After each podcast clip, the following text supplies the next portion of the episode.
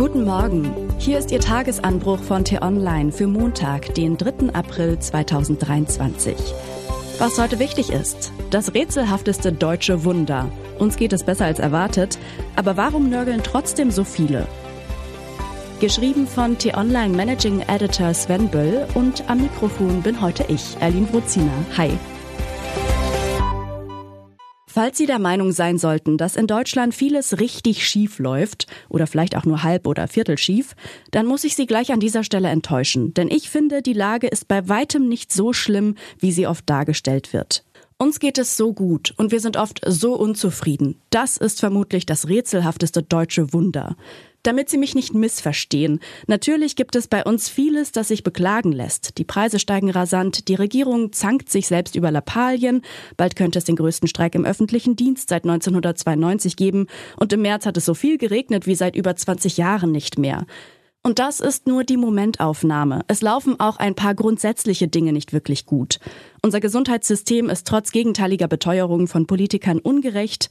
Wir haben unsere demografischen Probleme noch immer nicht gelöst.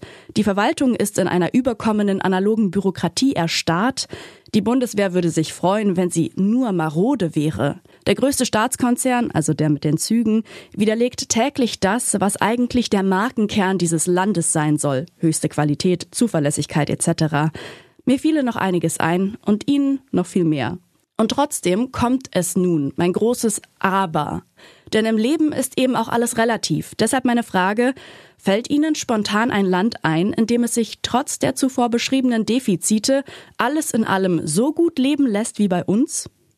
Bevor Sie möglicherweise denken, na klar, da gibt es doch ganz viele, gestatten Sie mir noch einen Hinweis. Es gibt bei uns einige Dinge, die wir als selbstverständlich erachten, die aber im internationalen Vergleich alles andere als selbstverständlich sind. Wir sind eines der freiesten Länder und unsere Demokratie gehört zu denen, die am besten funktionieren. Schöne Grüße nach Peking und Washington.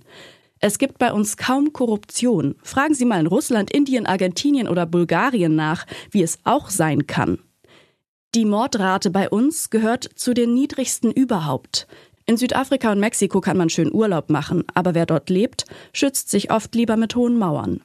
Und ja, es gibt Staaten, die im internationalen Vergleich noch besser abschneiden als Deutschland. Je nach Ranking finden sich häufig skandinavische Vertreter, die Schweiz, weitere europäische Länder oder etwa Neuseeland und Singapur weit oben. Und keine Frage, dort ist es meistens mindestens genauso lebenswert wie in Deutschland. Aber selbst wenn man großzügig rechnet, handelt es sich um maximal zehn Staaten. Auf der Welt gibt es fast 200. Und ich bin mir relativ sicher, dass viele Menschen, die bei uns etwas auszusetzen haben, auch in der globalen Top 10 fündig würden. In Dänemark, Norwegen, Schweden und Finnland zum Beispiel ist es kühler und im Winter auch dunkler als bei uns. In der Schweiz wird es vermutlich auch nicht mehr so, wie es niemals war. In diesem vermeintlich verlässlichsten unter den verlässlichen Ländern verschwindet inzwischen auch schon mal übers Wochenende eine Bank, die kurz zuvor noch zu den größten überhaupt gehörte. In den Niederlanden sitzen 17 Parteien im Parlament. Die Regierungsbildung dauerte zuletzt 271 Tage. Sind Sie in Frankreich schon mal TGV gefahren? Klar, der ist meistens schneller als der ICE, aber für Passagiere oft auch unbequemer. Und würden Sie in Singapur nicht manchmal das Kaugummikauen genauso vermissen wie ein politisches System, in dem nicht nur eine Partei das Sagen hat? Ich liste das nicht alles auf, weil ich glaube, wir könnten nicht vieles bei uns verbessern. Und schon gar nicht, weil ich denke, in Deutschland sei alles so großartig, dass der Rest der Welt eine Menge von uns lernen könnte. Im Gegenteil, ich finde wenig peinlicher als deutsche Politiker, die andere Regierungen erziehen wollen. Trotzdem bin ich überzeugt, dass Milliarden Menschen gern nur unsere Probleme hätten. Deshalb könnten wir uns doch auch einfach mal freuen, dass es uns alles in allem so gut geht und dass trotz eines brutalen Krieges in der nahegelegenen Ukraine und einer international sehr angespannten Lage vieles sogar besser läuft als gedacht.